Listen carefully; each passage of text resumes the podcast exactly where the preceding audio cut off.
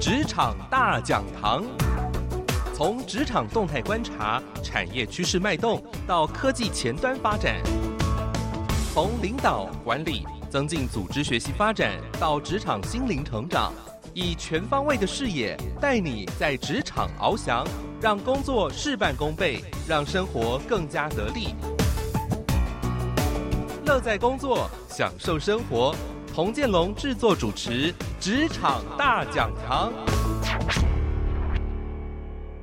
台北 FM 九零点九佳音广播电台，桃园 FM 一零四点三 Go Go Radio，这里是佳音 Love 联播网。亲爱的听众朋友，您好，我是童建龙，欢迎您来到今天的职场大讲堂。在礼拜三早上八点到九点，在这个上班通勤时刻呢，一起来学习职场，关心职场的话题。在大台北地区，您可以收听的收音机频道呢是 FM 九零点九佳音电台；而在桃园地区，可以定频 FM 一零四点三 Go Go Radio。呃，除了收音机，你也可以把手机当成收音机，可以到网络商店免费的下载佳音 Love 联播网的 APP。或者呢，是在手机上搜寻 “Go Go Radio”，G O G O R A D I O，您就可以把手机当成收音机来收听节目了。我们在节目一开始呢，要送好书给您啊、这本书呢是由联经出版的，《主管就要这样带团队》。而且人这本书呢，是两位的美国军官，这两位的美国军官都曾经共同服役于美国海军海豹部队。在这个海豹部队当中参加过呢，史上非常艰难、非常持久的城市战之一，就是呢伊拉克战争的拉马迪战役。在实战的过程当中呢，有成功，也有失败，也有人员的伤亡，那也有获得胜利的战役。从他们经验里面呢，归纳出几个的呃法则出来，在他们退伍之后呢，就成立了管理顾问公司，也把他们的经验呢写成了这一本《主管就要这样带团队》，以这个战场就像是以商场就像战场的这样的一个观念呢，来分享呃，特别是领导人如何来学习领导管理。主管就要这样带团队。那么这本书呢，是由联经出版的一本新书。在节目开始呢，要送给在收音机旁的听众朋友。如何来获得这本书呢？您现在呢，可以在这个我们节目播出时间之内啊，先上我们的啊 Go Go Radio 的脸书粉丝页。在你的脸脸书手机打开一下哈，在你脸书当中搜寻一下 “Go Go Radio” 怎么拼呢？G O G O R A D I O 就是 Go Go Radio 的脸书。进到粉丝页呢，在我们今天的节目预告当中呢，可以留言跟我们来分享，您是不是一位 WFH，也就是 Work From Home 的工作者呢？你在家中上班，或者是在家中陪伴孩子学习。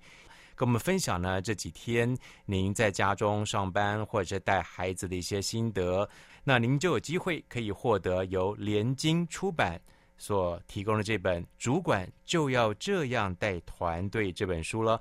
在节目开始呢，跟你聊聊疫情哈。这一波的疫情呢，真的是来得非常的急。也希望呢，在每一天公布的确诊，还有呢，整个的调查过程当中呢，可以看到一丝曙光。也就是呢，希望疫情能够赶快的减缓下来。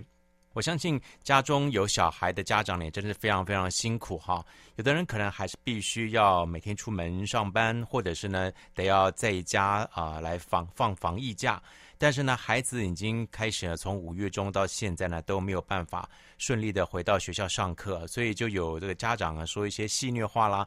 大家要团结一致啊，我们的共同目标就是把孩子送回学校啊！真的是从早到晚呐、这个全家人都在一起啊，难免呢。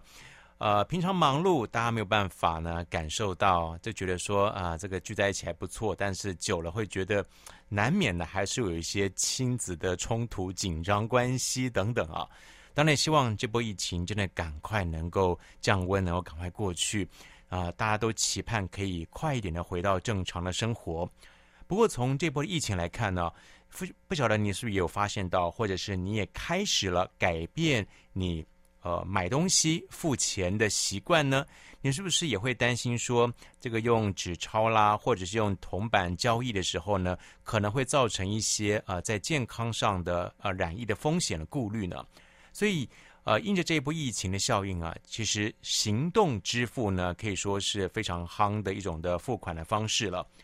新冠肺炎疫情呢，确实改变了大家的支付习惯。那最近就有个调查，那么这是金管会啊，呃，做了一个最新五大行动支付的统计。呃，这个统计呢，其实只有截至在二零二一年的三月底啊，累计透过这个线上行动支付的交易金额呢，正式的突破五千亿大关，达到五千零三十二亿啊。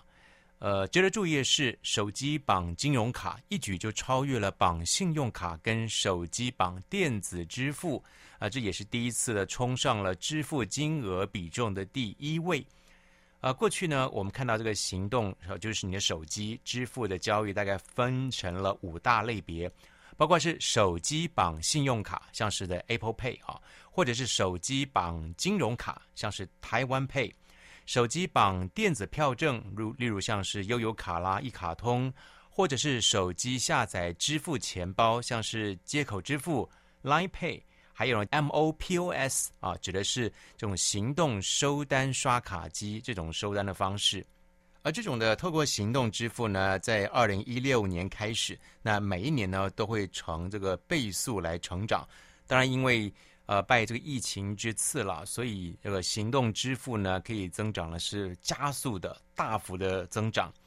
而有金融业者也在分析哈，这个疫情发烧让许多民众啊，在五月中之后呢，就减少出门消费了。行动支付的交易金额是不是还能够成长？呃，其实有些变数。当然，也因为这疫情，所以呢，大家也更不爱用现金交易了。行动支付全年交易的金额，所以还有机会可以再突破的。我想这也是在这个疫情当中啊，看到了一丝的曙光。就是过去我们喊了好几年说要数位转型啦，哦，就是把钱包给电子化等等的。呃，在这个网络上就疯，之前就疯传了啊，是到底是谁带动了数位转型或数位经济呢？有三个选项，第一个是 CEO 啊，就是执行长；第二个是 CFO 财务长；那第三个 C 呢，指的是 COVID-19，也就是呢新冠肺炎。呃，我想在这个疫情当中呢，如果用一个数位转型的角度来看待疫情呢，确实在这波的疫情之下，带动了很多数位的转型，包括了呢，你我的孩子可能在家上课了呢，都开始要用 Google Meet。啊，或者用很多的一种连线的方式，远距离的来上课，还有很多人是 work from home 在家上班等等的，这都是一个数位的转型。当然是在这疫情风暴之下呢，得要加速这个疫这个数位转型的进行啊。另外再跟您聊到是，呃，这个在这个也不是新闻了哈，这个旧闻了。这个金管会呢宣布，民众的房贷、信用卡的缴款呢可以展延到呃今年的六月底。因为这个疫情呢，再度的升温，也可能已经冲击到了国内的经济啊，影响到大家的荷包、大家的还款的能力。所以早在去年，金管会呢就邀集了银行的工会跟相关的银行来进行讨论，啊，做出一些决定。第一个就是要协助呢受到疫情影响有还款困难的民众呢，要必须有做一些帮助。那么金管会呢，就原定银行应该要展延个人债务这个协商的机制，那就房贷啦、车贷啊，或者是消费信贷跟信用卡缴款等等呢，都应该要提供缓缴的措施，那至少可以展延三到六个月。那原本呢，这个延呃期限呢，只到去年二零二零年底。那金管会呢，也在宣布了这个措施应该再延期半年，啊、目前呢延长受理的期间呢，直到二零二一年今年的六月底为止啊。当然，如果民众确实受到疫情影响，而且还款有困难的呢，也可以在六月底之前呢，再向您的往来的银行提出一些申请。如果已经申请过展延的人呢，还是受到了疫情影影响者呢，也可以在这个期限之内呢，要记得向银行提出申请。呃，金管会当然也希望就是说，银行方面呢可以支持客户啊度过疫情，所以呢，如果有申请的人，记得也要珍惜自己的信用。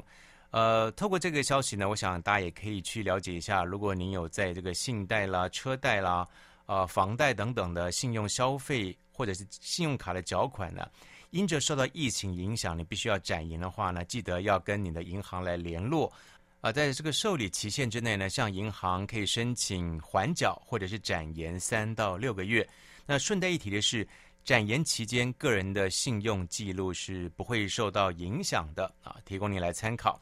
在今天职场大讲堂的节目当中，稍待会啊，要带您带看一本书。或许呢，这波的疫情当中，很多人不方便出门，但是呢，学习还是不能停止的。稍待会呢，我想为你读一本书，这是一本由联经出版社所出版的一本跟管理有关的书，书名叫做《主管就要这样带团队》，因为他要告诉你呢，领导不是非黑即白，而是要找寻最适当的平衡。极大化你的团队战力，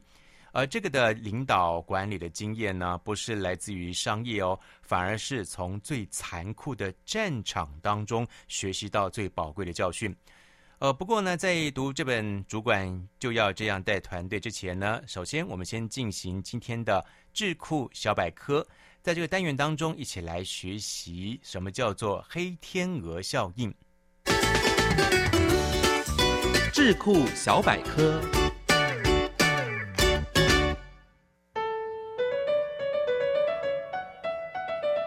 黑天鹅效应。十七世纪之前的欧洲人没有见过黑天鹅，所以他们都认为所有的天鹅都是白的，这是一个没有人怀疑的事实。直到人们在澳洲发现黑天鹅。欧洲人的想法因此一百八十度翻转，黑天鹅也变成了不吉利的象征，像是我们所说的乌鸦一样。要推翻所有的天鹅都是白色的，只需要一只黑天鹅就足够翻转，并造成人们心里的剧烈震荡。因此，人们习惯相信的信念，乐观看待的事件。有可能是错的，更不曾思考过会造成的后果，而黑天鹅就代表不可预测的各种引起负面反应的事件。思想家，同时也是金融学者纳西姆塔雷伯，在二十一世纪初出版了《黑天鹅效应》一书，他用黑天鹅来比喻发生的意外事件，这些意外事件极为罕见。在通常的预期之外，也超出了常规能理解的范围，而过去也没有任何迹象能够解释它们发生的可能性。但只要一发生，就会产生极端的影响。尽管发生的事件超出常理，但人性会让我们在事件发生之后尝试做解释，使发生的事件具有可解释性跟可预测性。在股票市场中可以找到的最著名的黑天鹅事件，就是1987年发生的股市灾难。美国道琼指数在1987年10月19号黑色星期一，指数从2246点跌到1738点，下跌了超过500点，跌幅高达百分之二十二点六，市值损失超过五千亿美元。这是美国股市一百多年以来，在数万个交易日中只有这一次，频率极低，但影响却巨大。从过去经验归纳心得是有效的学习方式，也是人类累积知识的主要来源。人们长久以来却习惯注意特定事件或是统计的平均值，忽略了极端值发生的几率。我们习惯注意已经知道的事情，却常常忽略我们所不知道的事情。认知的局限造成了无法全面的评估事件，并且把事情过度简化。证实一个命题或理论的正确性是不可能的，但如果能够证明有反例，就说明原本命题是错误的。通过反例而不断修补我们的理论，才能更加准确可信。智者千虑，必有一失。我们不能把任何理论当成是继承的绝对正确的，而是要在实践过程中不断地找到可能会犯错的各种因素。黑天鹅事件证明了我们的经验跟理论的不足。这也不断地要求我们要提高自己的认识，修正理论跟观点。只要我们发现一只白乌鸦，就能够推翻天下乌鸦一般黑的判断；只要我们发现一只黑天鹅，就能推翻所有的天鹅都是白色的判断。经验给了我们对未来的参考，但千万也不要被经验给左右喽。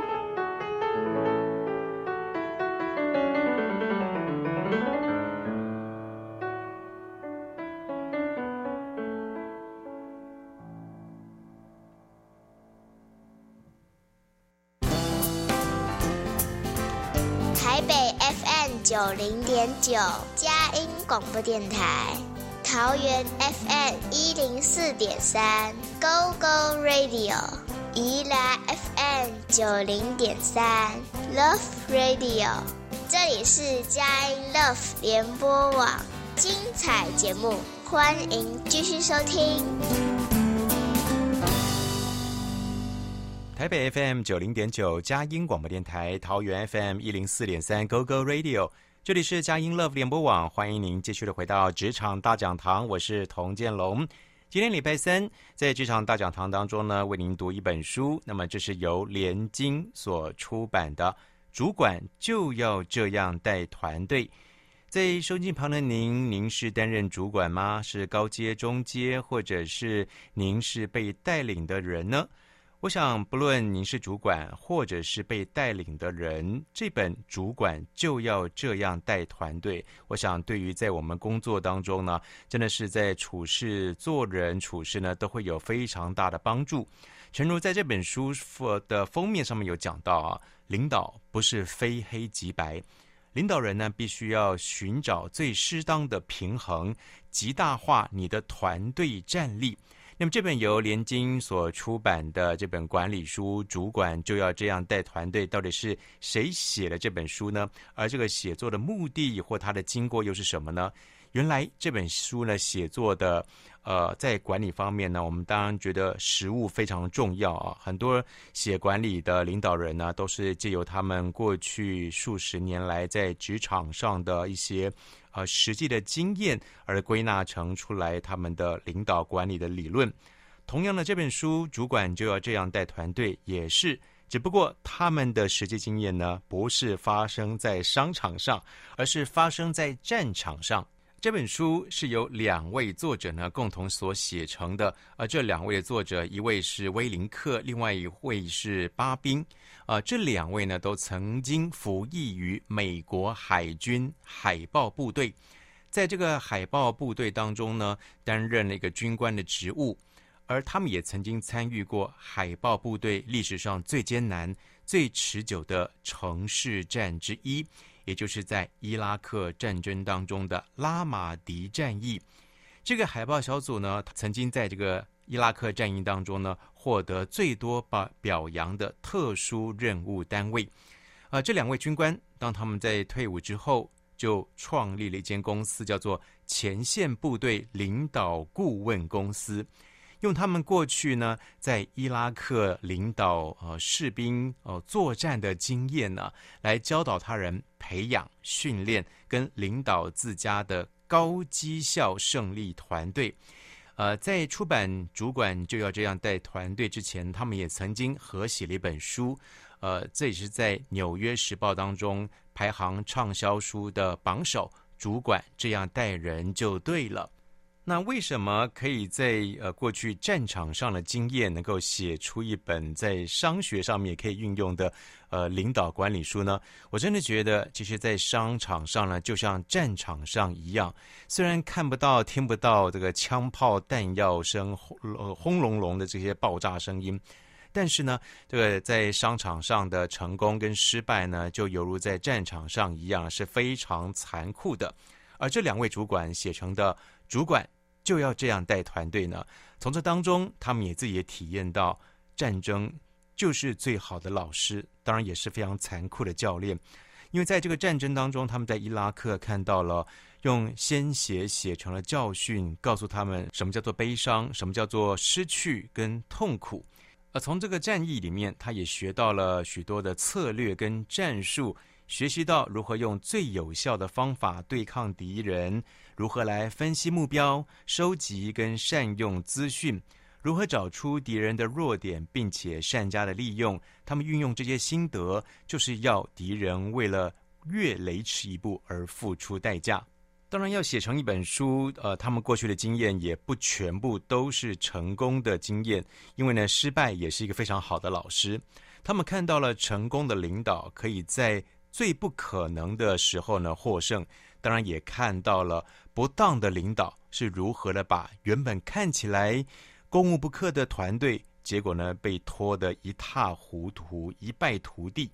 透过这两位的军官，他们成立的这个顾问公司，他们找到了一个领导的原则，就是简单但不随便。要有效地善用这个原则，是必须要花时间运用各种的策略跟技巧，而且呢反复的演练。因为高效领导最重要的必要条件就是谦卑，谦卑的领导才能够完全理解并且评估自己的缺点。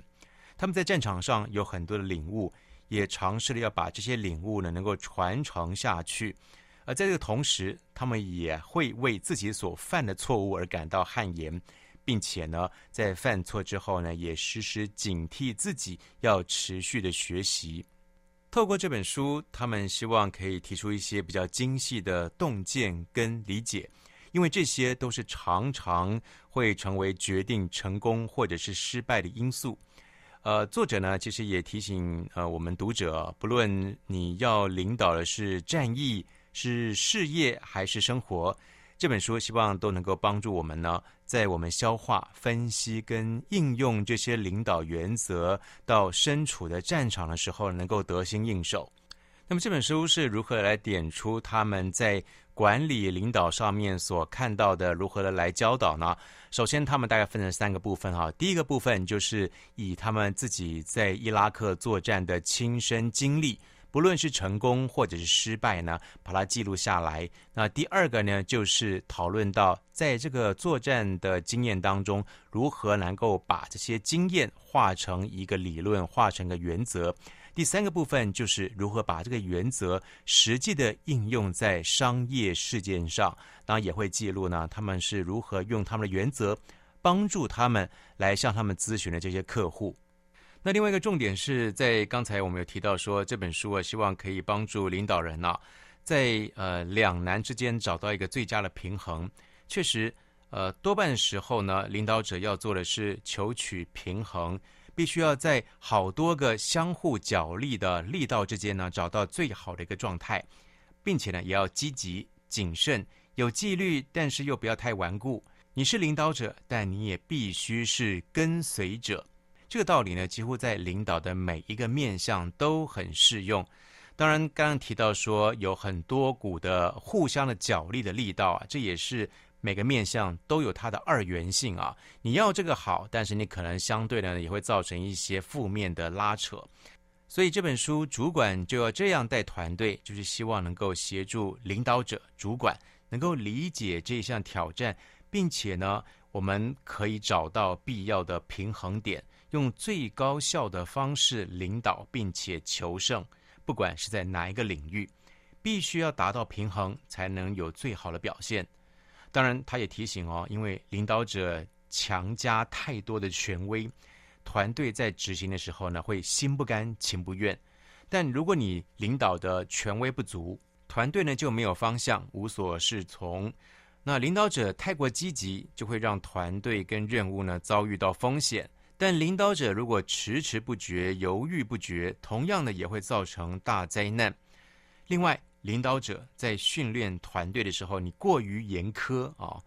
成员呢会精疲力竭。但如果训练不足，没有挑战性，也不务实啊，团队也没有办法做好准备迎接他们要面对的真实的情境。所以刚刚讲到类似的这种二元性呢，都可以继续的举例下去。所以每一个呢，都希望能够达到平衡点。那这些平衡，那么它总归于有三个非常重要的平衡，也把这三个平衡呢，画成了这本书总共有十二个章节，其中包括了有人员的平衡、任务的平衡以及自我平衡。那我来举个例子，就是在这本书当中有讲到了海豹部队的领导守则。你要能够全权负责，但是你也要能够适当的授权。做领导的你要坚决果断，但是你也不能够霸道专横。做领导的要积极，但也不要鲁莽。做领导的要纪律严明，但是你也不可以墨守成规。你要让人能够负起责任，但是你也不要去制约他，完全都照你的方式来做。做领导的人也要能够做一个跟随者。要做计划，但是呢，也要能够保持弹性，要够谦虚谦逊，但你也要保持主动的态度。最后呢，你要专注投入，但是别忘了，也要能够客观超然。这是海豹部队领导的守则，运用在战场上，同样的也可以运用在商业界，因为商场如战场一样。聊这里，我们先来聆听一段音乐。稍待会呢，回到节目《职场大讲堂》，我们就带您来看看这本书。主管就要这样带团队，跟你分享一个非常重要的学习：要全权负责，但是你也要授权给他人。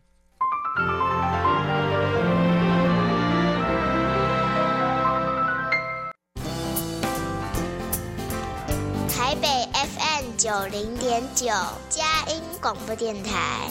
桃园 FM 一零四点三，Go Go Radio；宜兰 FM 九零点三，Love Radio。这里是佳音 Love 联播网，精彩节目，欢迎继续收听。台北 FM 九零点九，佳音广播电台；桃园 FM 一零四点三，Go Go Radio。这里是佳音 Love 联播网，欢迎您继续的回到职场大讲堂，我是童建龙。在今天节目当中，我们这个虽然在疫情期间呢，可能影响到工作上课，但是呢，学习可没有停止哦。跟您来呃，为您来读一本新书，这是由联经出版社所出版的一本跟领导统御有关的一本书，叫做《主管就要这样带团队》。这个呃，这本书呢，其实是两位曾经服役于美国部队的这个军官，而且他们有实战经验。他们曾经在伊拉克的战役当中呢，参与到实际的呃这个演练，不只是演练，而且实际的作战。这两位的军官威林克以及巴宾，在他们退役之后呢，就组成了一个管理顾问公司，并且也透过这本主管就要这样带团队。来分享他们在过去战场上的实务经验，如何的应用在商界的管理上。毕竟商界跟战场一样呢，非常的残酷现实。如何从最残酷的战场来学习到最宝贵的教训？呃，首先在第一个人员的平衡呢，很重要。他学习到的功课就是你要能够全权负责，当然因为你是主管。但是你也要能够授权给他人。从他们曾经呃发生过一场的战役，从这战役当中，他发现到他手下很资浅的领导者表现得非常好。他从中学到一个宝贵的功课。他发现到他们之前之所以没有站出来，是因为身为主管的他不容许，因为他觉得他要挑起绝对的责任嘛，承担一切的这种态度。当然就会让你的下属呢，根本就无事情可以负责任，所以他开始要学习一件事情，他全权的负责，但是他也要能够去授权给他人。从这当中，他觉得带来一些好处，可以学习到：第一个，他不再去需要处理细节，就能够更清楚地看到大局；第二个。他认为不再需要聚焦在任何特定的行动上，所以更能够看清楚不同的行动如何能够交互的运用，交互的支援也不会产生彼此的冲突。呃，透过实际的战役的状况呢，他理解呢，他有时候过去啊做得过头了，因为他现在才理解到，真正的绝对责任是指所有责任都归诸于身为领导者的他，但是。这并不代表身为领导者呢，要自己去做每一件事情。一旦你能够分层指挥，这就是能够以最高效的方式执行任务，这也是一个不可或缺的要素。从战役当中，他得出一些经验法则啊，就是什么都管跟什么都不管，正好是恰恰相反的领导风格。呃，对照一下，在我们的工作当中，你是不是遇到这样的主管，或者你是这样主管呢？你是什么都管，或者是什么都不管呢？这个大事小事一把抓的主主管呢，他认为在控制团队里面每个人的想法跟行动，巨细靡遗的管理呢，会失败的。为什么呢？因为没有任何人能够在这个动态的环境之下完全控制多人去做多项的任务。毕竟这个情境或者你环境变化的太快了，而且还不可预测。同样的，如果你是把大事小事一把抓的主管呢，也会压抑部署的成长，因为它会造成一种的现象，而这是慢慢的养成的。一个主管大事小事一把抓，渐渐的会让下属啊习惯听命行事，就会开始啊呃等你啊下达指令、下达命令，主动性会慢慢的消退。最后甚至完全消失，当然你就不可能听到你的下属呢会有创意的大胆的想法，行动也会跟着消失。渐渐久了，这个团队呢就会成为一个不用去思考的机器人啊，听取指令，但是不理解。只有在有人要他们前进的时候呢，才会有动作。那像这样团队呢是不可能达到伟大的境界的。那相反的，另外一种主管是什么都不管的领导者。他是抱持的，就是放任自由的态度，那就是另外一个极端啊。所以这个管理都在讲这个二元法当中呢，二分法当中呢，要取得平衡。像这种什么都不管的领导呢，不会提出具体的方向。那在某一些时候，甚至没有清楚的方向。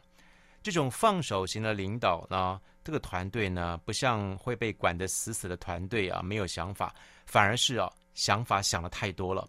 团队里的成员呢，有高远的构想跟计划。那当这些下属提出新的战术跟程序的时候呢，他们甚至开始啊，会超越你的这个责任跟你职能的分际，而发展出自己的大型策略。那如果他们的策略跟他们想法、他们的构思没有办法配合公司的更高远的愿景跟目标，这样呢，就会成为一个非常大的问题哦。那以下呢，会有一些比较明显的警讯，我们来呃了解一下，来查验一下哈。第一个，你所属的团队完全不主动，除非收到指示，不然团队成员不会有所行动，有这种情况吗？第二个，你所处的团队不会为了问题寻求解决方案，相反的，成员会坐下来等人家告诉他们如何解决。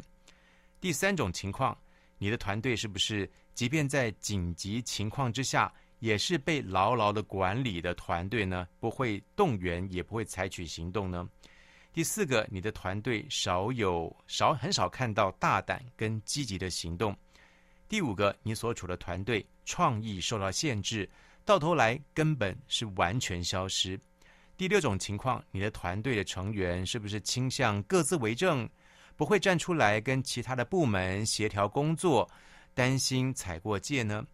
第七种情况，你的团队会不会在整体上呢展现出一种被动感，甚至呢毫无反应呢？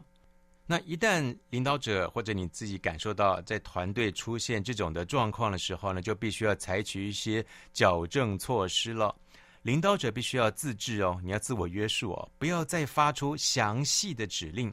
这时候呢，也不要说明任务是什么跟如何做，相反的，要说明任务的大目标，也就是呢，最终你要达到的状态跟任务为什么是这么重要，你再去让团队去规划如何执行、如何做，领导者就继续来监督事情的发展，并且也要去查核团队的进度有没有到一个最终的大目标。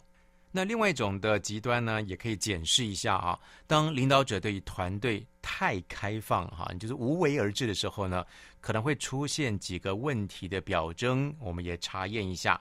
第一个，你的团队是不是看到了没有愿景，不知道团队要做什么、怎么做？第二种情况，在你的团队当中，会不会发现到团队的成员彼此缺乏协调？大家在做的工作，通常呢会互相较劲，或者是彼此干扰。第三个，检验一下你的团队会不会太过主动行事，你超越了、逾越了这些你的授权范围，个人跟团队呢都去做超越他们有权利去做的事情呢？第四种情况，你的团队是不是没有办法协调？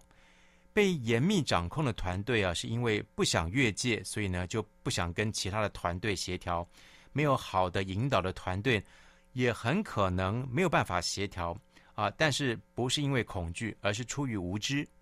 当团队努力解决问题、达成使命的时候呢，就忘了其他的团队也很可能也在动员，最后呢造成了彼此干扰的作为。第五种情况，来查验一下你的团队。聚焦在错误的优先任务上，哇，这个也是非常麻烦的一件事情啊。呃，轻重缓急事情呢多的话呢，都会有轻重缓急。但是团队聚焦在错误的优先任务上，或者是寻求并不契合团队策略的走向，或者是指挥官的想要做的解决方案呢？第六个，你的团队会不会有这种太多人都想要出头领导，大家都想要抢风头？每个人都想带头，实际执行的人呢，就是不够。大家只看到讨论，听到讨论，但是看不到行动呢。同样的，领导者看到这些行为呢，就要采取一些基本的行动，把团队带回到正轨上。像是你要下达一些清楚的指示啦，啊，要用简单明确的方法来解释命令啦、目标跟最终的状态。那如果团队因为太多人都抢着邀功而动动弹不得呢？那这时候呢，领导也必须要指定人选啊，明确地描述团队的领导者的指挥链、角色跟责任，并且呢，要适当的来画一个权限。身为主管，你要能够全权负责，但是记得也要授权给其他人。这是曾经在伊拉克服役担任海豹部队的两位军官，他们就他们的实战经验所得出的心得。今天在职场大讲堂的节目当中，跟您分享阅读一本好书，由联经出版的《主管就要这样带团队》。再来看看另外两个的平衡，如何在任务上以及在自我的平衡。台北九零点九佳音广播电台，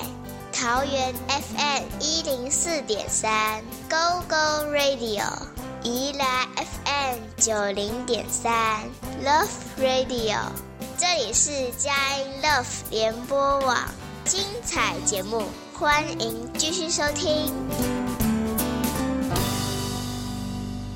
台北 FM 九零点九佳音广播电台，桃园 FM 一零四点三 Go Go Radio，这里是佳音 Love 联播网，欢迎您继续的回到职场大讲堂，我是童建龙。每个礼拜三早上八点到九点，在这段时间，欢迎您来到职场大讲堂，跟我们一起来学习关心职场的大小事。今天在节目中呢，我们透过一本新书，这是由联经出版社所出版的《主管就要这样带团队》。从这两位的军官都曾经担任过美国海军这个海豹部队的高阶指挥官呐、从他们的呃在伊拉克实战的经验，不论是成功或失败，或者是有人员的伤亡，都从他们的战役当中呢得到了一些领导管理的法则。在这两位军官退伍之后呢，成立了一个顾问公司，也写了这本书。主管就要这样带团队，学习一下。在商场上如战场场般呢，如何来应用他们过去的一些管理经验、领导经验？那么接下来我们谈谈在这个任务的平衡方面啊，他觉得严格训练，而且要明智的训练，对于领导、对于主管呢是非常重要的。他们就以自身曾经是海豹这个部队的队员来说好了。在他们的训练过程当中呢，他们会找呃部队里面的教官或者是自愿的平民老百姓来扮演模拟的敌军，而到处乱窜的子弹呢是用油漆弹啊，打到人会很痛，但是不会致命。那炸弹呢也不是真的的火箭炮，而是模拟的呃这些炸弹。爆炸时候会发出巨响，但是不会伤及无辜，也不会伤人，不会呃发射出这种致命的炮弹的碎片。这种险恶的城市呢，呃，在伊拉克，他们要模拟一个城呃城的一个真实的情况，就用煤渣啦、砖啦来建造这个地方，呃，所以他们尽量的在呃演练当中呢，就把人员放在一个模拟像是一个拟真的环境当中来做练习，因为对于他们来说，你的训练会决定你如何战斗，而你的战斗呢，反映了你所受的训练。他认为最好的训练方法呢，会大力的敦促团队，把他们呢远远的推出舒适圈，好让这些成员呢可以从训练中犯的错误来学习。所以，不管任何的团队，严格的训练对于团队的表现来说呢，都至为重要的。训练必须严格，所以呢，必须要模拟真实的挑战，并且呢，对于决策者也要施加一些压力。毕竟呢，躲在舒适圈里面是不会成长的。而且呢，如果训练没有把团队推出界限，都在舒适圈里面呢，反而会让他们轻松地达到目标，团队就不可能培养出这种承担更大的挑战的能力了。当然，另外一方面也是个极端，就是你的训练也不能够太过严苛，不可以困难到你会可能会毁掉了整个团队，而让团队的士气低落。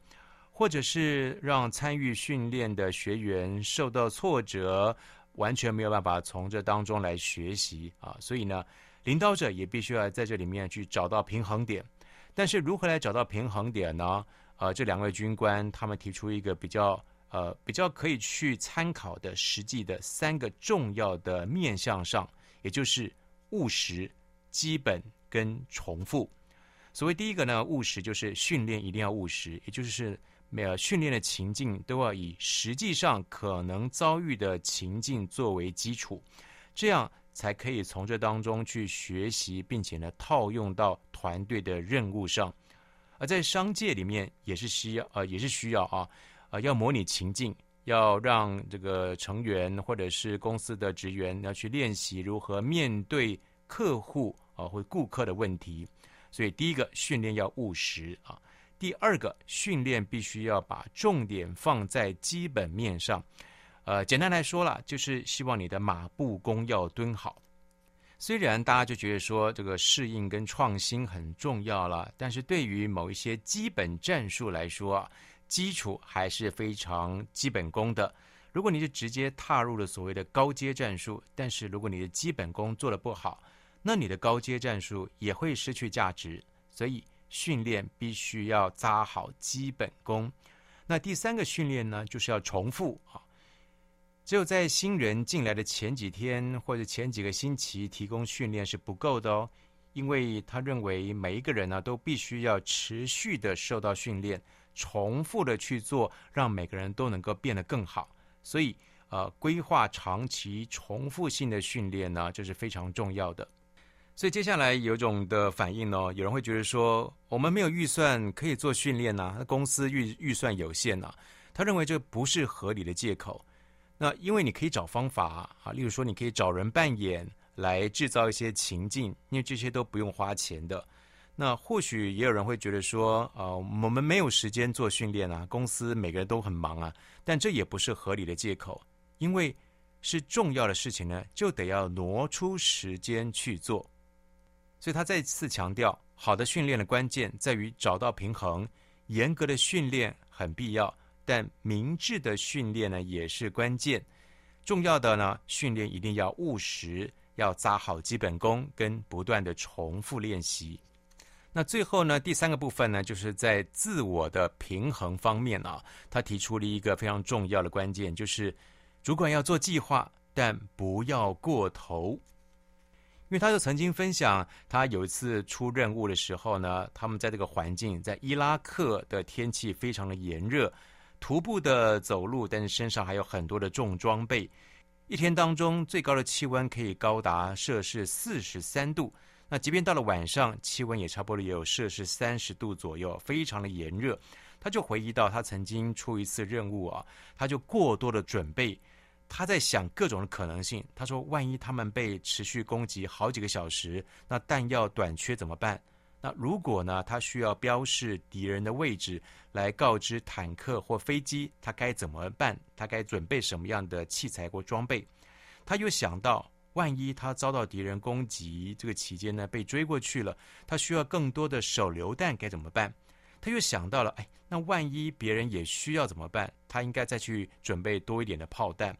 那他又想到，万一他的无线电信号变弱了，或者是用完了备用电池该怎么办？想了这么多的可能性的方案呢，也让他的装备变得更重了，反而会影响阻碍他的军事行动。所以他得出了几个结论，就是呢，不要试图为每一种可能的情况做计划。因为这么做呢，只会让你负担过重，把你压得喘不过气，使你没有办法快速机动的来调度，可能会让团队不胜负荷，让规划的流程也会不胜负荷，最后导致领导者要做的决策太过复杂，过多的计划没有防范或解决问题，反而会增加问题。所以，领导者必须要专注于行动每个阶段中最可能发生的情境啊。并且在每一个阶段当中挑出三到四种最可能发生的情况，再加上最糟糕的局面。那这个我想分享啊，在这个自我平衡方面呢，有个非常关键的重要的，就是要做领导者，你也要做跟随者。他认为每一个领导者呢，都必须要愿意而且能够领导。当然，同样重要的是，领导者也必须要具备跟随的能力。他认为领导者呢，必须要愿意为了团队的利益去仰赖其他人的专业想法。领导者必须要去愿意倾听跟跟从他人。你不要去管对方是不是比较资浅，或者是比较没有经验。如果有别人有更好的想法或者特殊的知识，因而最适合在一个特定的专案上面呢，占一个领导的位置的话呢，好的领导就应该要体认到。不论功劳在谁的身上都没关系，重点在于要用最有效的方法来完成任务。那么今天在职场大讲堂节目当中，透过了联经出版社所出版这本新书《主管就要这样带团队》，一起来学习、聆听这两位的曾经参与阿伊拉克实战经验的军官，他们依照在战争当中所学习到这些惨痛的经验、残酷的战场当中学习到最宝贵的领导学。今天剧场大讲堂节目就为您进行到这里，祝福您工作生活都加倍得力。职场大讲堂，下个礼拜三同个时间，我们空中再会喽，拜拜。